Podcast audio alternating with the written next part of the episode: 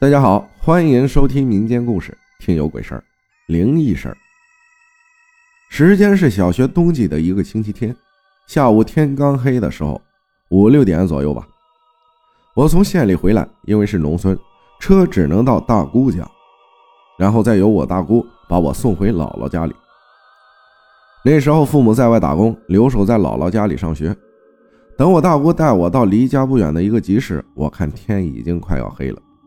那时候比较懂事，就对大姑说：“就送到我这里吧，天快黑了，太迟了天黑路上不好走，剩下的路我自己走回去就行。”然后互相告别，我开始往家走。介绍一下当时的地理，集市那里也是一大片村庄，我姥姥家两点一线，就一条直直的水泥路，路两边啊都是庄稼，东西走向，我是往西走。右手边，也就是路的北面，有一条河，河边铺满了花圈。因为前不久附近的一个村有人去世了。地理介绍完了，就开始了我自己想不明白的事情。当我走到这条路的五分之二的时候，天已经完全黑了，但是月亮是特别亮，位置空旷，所以视野还是挺开阔的。就当我走着走着的时候，不知道怎么迎面走来一个人，红色的大衣、高跟鞋、长发。那时候我才十二岁左右，对鬼神什么的还没有太多的见识，也就并没有什么怕的。只在老一辈的人口中听说鬼是没有下巴的，没有影子的，在电视里认识的鬼是没有腿可以飞的，脸是白的。所以当我走近看他的脸的时候，我清晰的看到他的脸雪白雪白的，而且在用手试图挡住，并且没有听到他走路的声音。按理说，高跟鞋是有声音的，所以当时的心情很复杂，害怕，慌了起来，开始往前跑，什么都不想，就是跑。就当我没跑多远后，后面射出一道光亮。回头一看，远处来了一辆摩托车。看到有人来，提着的心终于放下了。正觉得有人就不需要怕的时候，猛然发现后面那个人不见了，只有远处的一辆摩托车和黄色的灯光。不一会儿，摩托车超过了我，后面还是看不到那个人，就拼命的往家跑。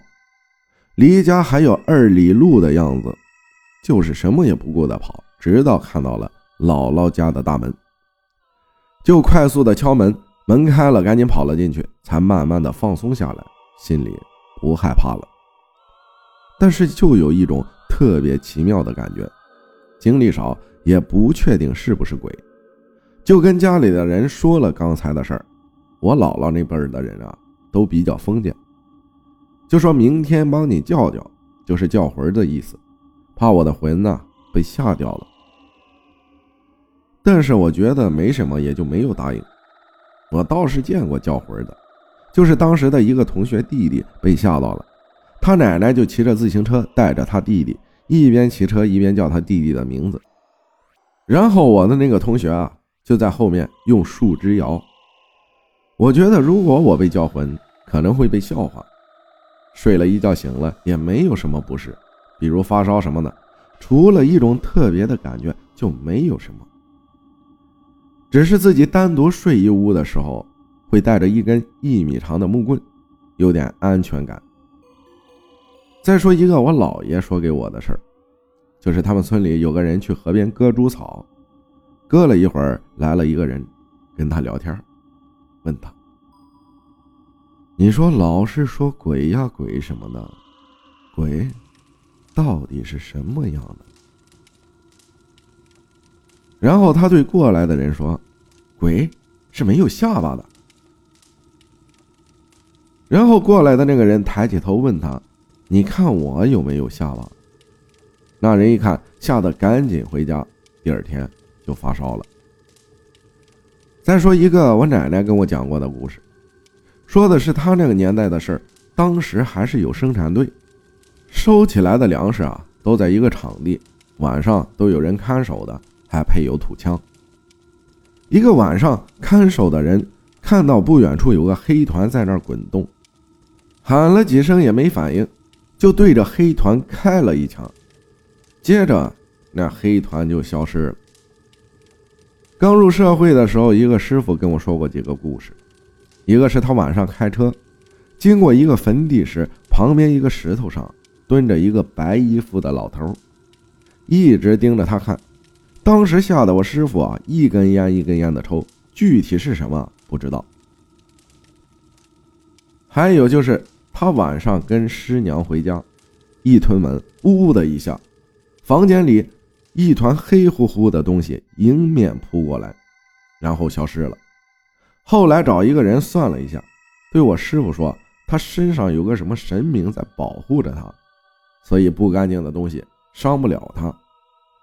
我师傅脖子里一直挂着一个吊坠，一个车遥控器大小的菩萨。